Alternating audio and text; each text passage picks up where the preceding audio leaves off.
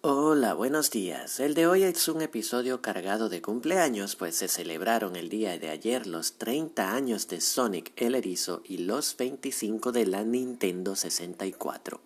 También hablaremos de una encuesta que asegura que el 67% de los resilientes usuarios de Windows 7 estaría por fin dispuesto a cambiarse a Windows 11, que por cierto se anuncia dentro de unas horas, hoy a las 11 de la mañana. Soy Alexis López Abreu y esto es Teclado y Café, el podcast de tecnopapapi.com.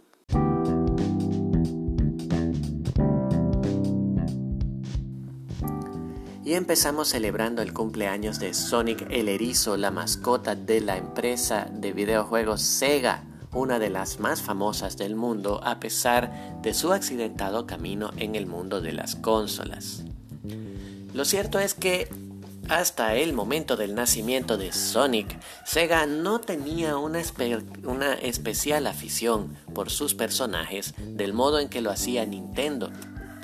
Si bien en la marca de Mario podemos encontrar grandes personajes célebres, empezando por Mario por supuesto, y siguiendo por Link y la princesa Zelda, eh, Samus de Metroid Fusion, los personajes de Star Fox 64, Sega no tenía nada así. Para Sega, los personajes eran simplemente una parte del videojuego que se usaba y luego, por supuesto, cuando no se necesitaba, se descartaba. Pero al empezar su competencia contra la Nintendo Entertainment System y la, en ese momento por salir, Super Nintendo Entertainment System, necesitaban una figura, un personaje que fuese familiar, se ganase el cariño de todos y fuese capaz de competir contra Mario y la Nintendo. Fue así como empezaron entonces a elegir diferentes diseños que podrían adaptarse a la mascota. Querían algo que fuese refrescante, que fuese revolucionario y que también tuviese algún tipo de historia. El diseñador de Sonic dibujó tres pequeños bosquejos, un hombre con bigote, un perrito y un erizo con púas en su cabeza, y se fue a una plaza de la ciudad de Nueva York a mostrarle a los transeúntes los tres diseños y preguntarles cuál era su favorito. Por supuesto, según podemos ver en la historia moderna, a estas personas les gustó más Sonic. La cuestión es que el primer Sonic era bastante sencillo y no se parecía en nada a lo que se ve hoy. Era un simple dibujito formado a, base de garabatos y círculos que tenía la intención de ser fácil de dibujar y de recordar por los más pequeños.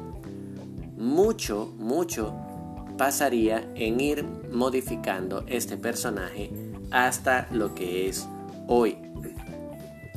Lo cierto es que el personaje al final tuvo éxito y Sonic logró hacer que Sega venciera a la recién lanzada Super Nintendo al incluir a Sonic como un juego, las aventuras de Sonic el Erizo, en su Sega Genesis de 149 dólares.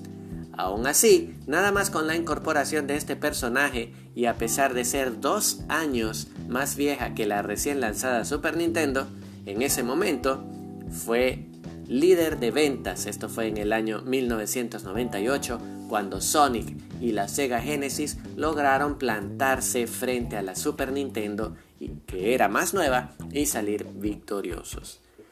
Lamentablemente, Sega no tuvo la misma suerte en el resto de sus desarrollos y actualmente Sonic sigue siendo muy conocido. Sega sigue teniendo grandes lanzamientos en títulos de tanto propios y de terceros para distintas plataformas, pero en el mundo de las consolas ya no está presente. Mientras que Nintendo acaba de lanzar una nueva consola, la Nintendo Switch, que ha logrado vender más de 90 millones de unidades en todo el mundo. Feliz cumpleaños Sonic, a pesar de que Sega no tuvo tan buena suerte.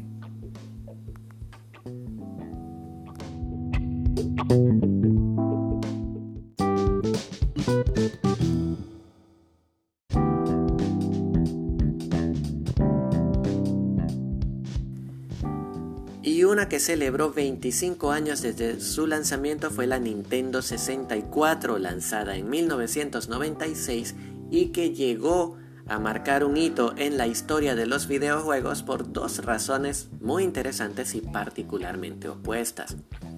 Por un lado, la Nintendo 64 fue considerada un fracaso corporativo para la nipona Nintendo al vender 32.930.000 unidades con respecto a las 49.100.000 unidades vendidas por su antecesora, la Super Nintendo, en el mismo lapso de ventas. Esto es poco más de 10 millones de unidades menos.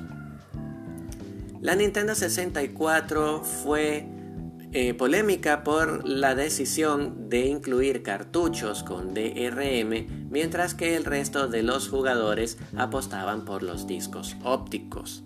Estos cartuchos se creía que tenían un poco menos de espacio, pero demostraron ser mucho más rápidos que otras opciones.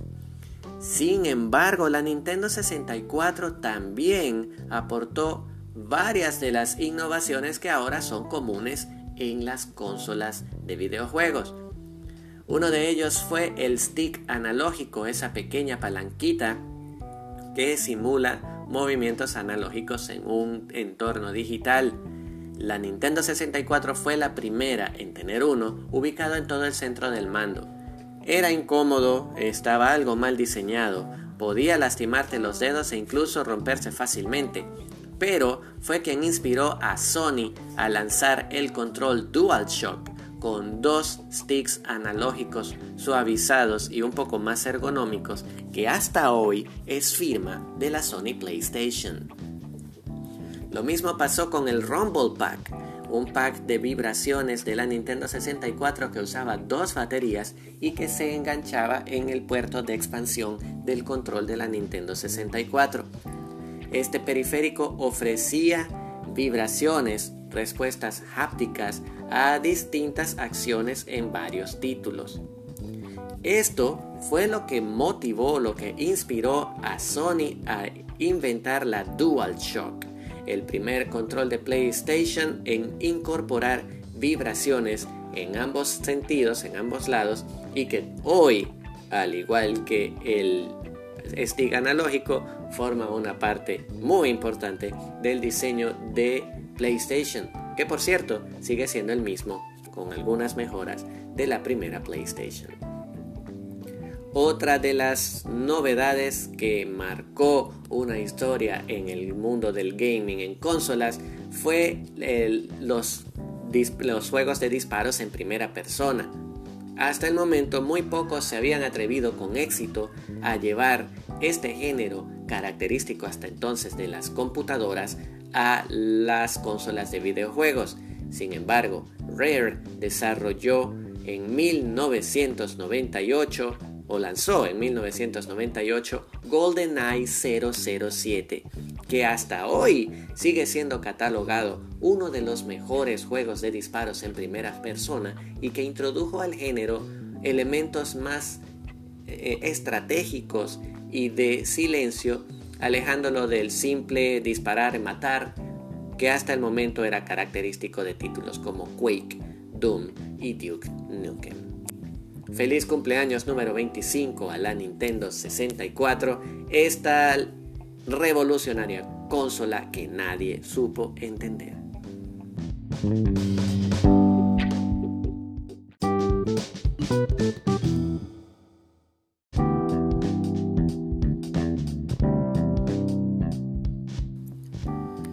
Y por último hablamos de Windows 11, el sistema operativo que se lanza hoy a las 11 de la mañana.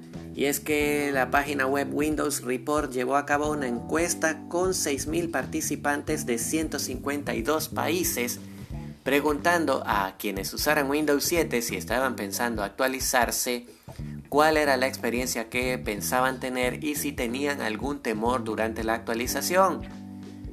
Lo interesante de esta encuesta es que el 65% de los usuarios de Windows 7 dijeron estar entusiasmados por cambiarse a Windows 11. Esto es bastante interesante si tenemos en cuenta que Este sistema operativo, Windows 7, tiene ya un par de años fuera de su ciclo de soporte y aún así hay muchas personas que se niegan a dejarlo atrás. La mayor parte de estos usuarios de Windows 7 que quiere cambiarse espera, por supuesto, nuevas mejoras como más velocidad y una interfaz más limpia. Mientras tanto, un 9% de los encuestados aseguró tener miedo de perder datos durante la actualización. Un problema muy raro, pero que sí llegó a pasar durante las primeras instalaciones de Windows 10, aunque Microsoft fue bastante rápida en corregir este tipo de errores.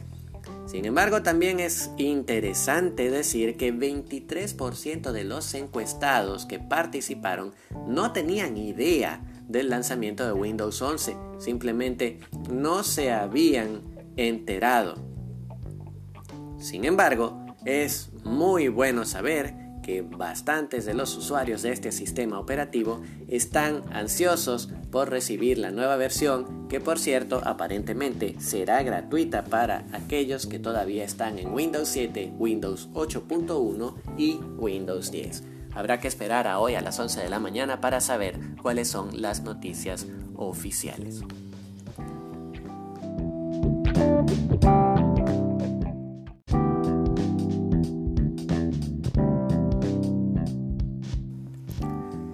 Y con esto marcamos el final del episodio del día de hoy. Gracias por acompañarme y recuerda que puedes encontrar más consejos, comentarios y noticias sobre la tecnología que te rodea visitando www.tecnopapapi.com. Gracias por escucharme. Nos encontramos mañana en otro episodio y que tengas una excelente jornada.